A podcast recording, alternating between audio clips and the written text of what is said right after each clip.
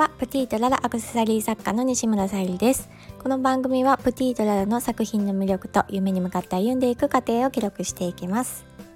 今日は、えー、前半はバイク屋さんのお仕事をして後半は創作活動をしていました、はい、今日のテーマはイメージ力が人生を作るというテーマでお話ししようかと思います。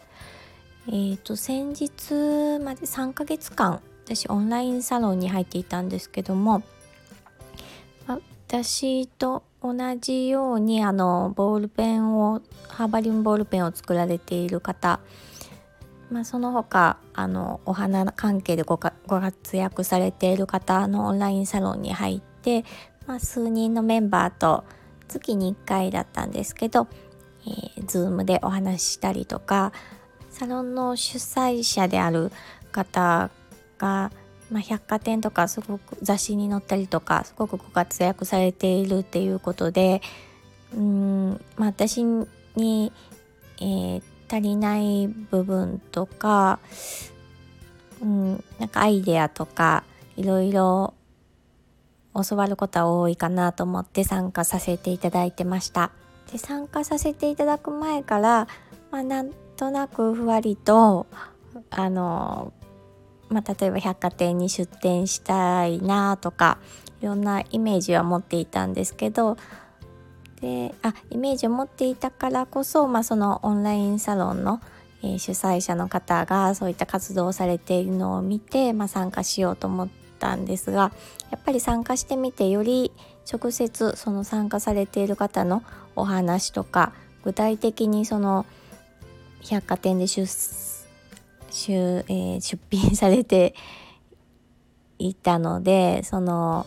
うん裏側の話とかも聞けるのでよりイメージが湧くんですよね。そうすると、うん、自分も、うん、あの足らない部分とかもし自分が出品したらっていうなんとなくよりイメージがあのつかめるようになるのでそれは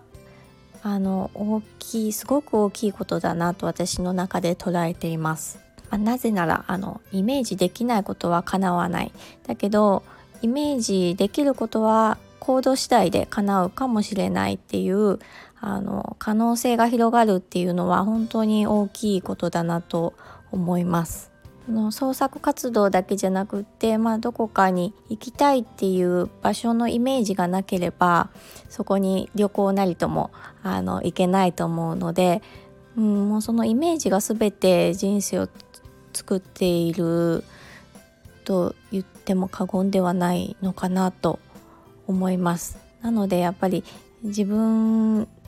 のその可能性を広げるっていう意味でも本当に制限なくイメージできることってとっても大切だなって感じました。で今日はアクセサリーを作っていたんですけどまあそのアクセサリーを作っている中でもあのまあねレシピがあればその通りに作ったらいいんですけどやっぱり一つ一つあの小さなものを重ねていくにあたってやっぱりイメージしているものとちょっとやっぱり金具の付け具合で違ったりとかまあちょっと手こずったりとかもしてたんですけどまあその中で自分の中でのそのイメージがなければそのものも作れないので、うん、やっぱり創作活動からも、うん、今日はなんとなくイメージって本当に大事だなっていうふうに感じたので収録させていただきました。今日のあの概要欄じゃないやえーと、サムネイルに貼ってあるアクセサリーを作ったんですけど結構時間がかかって もう多分あの結構ね重ねたりするのが難しかったので、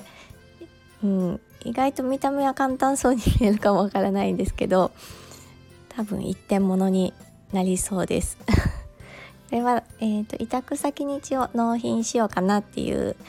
感じで作っています。はい、なかなかちょっと作品ができるペースがちょっと遅くて納品がいつになるかなというところなんですけどなんとか6月中に納品したいと、まあ、思っています。はい今日も聞いてくださりありがとうございますプティータララさゆりでした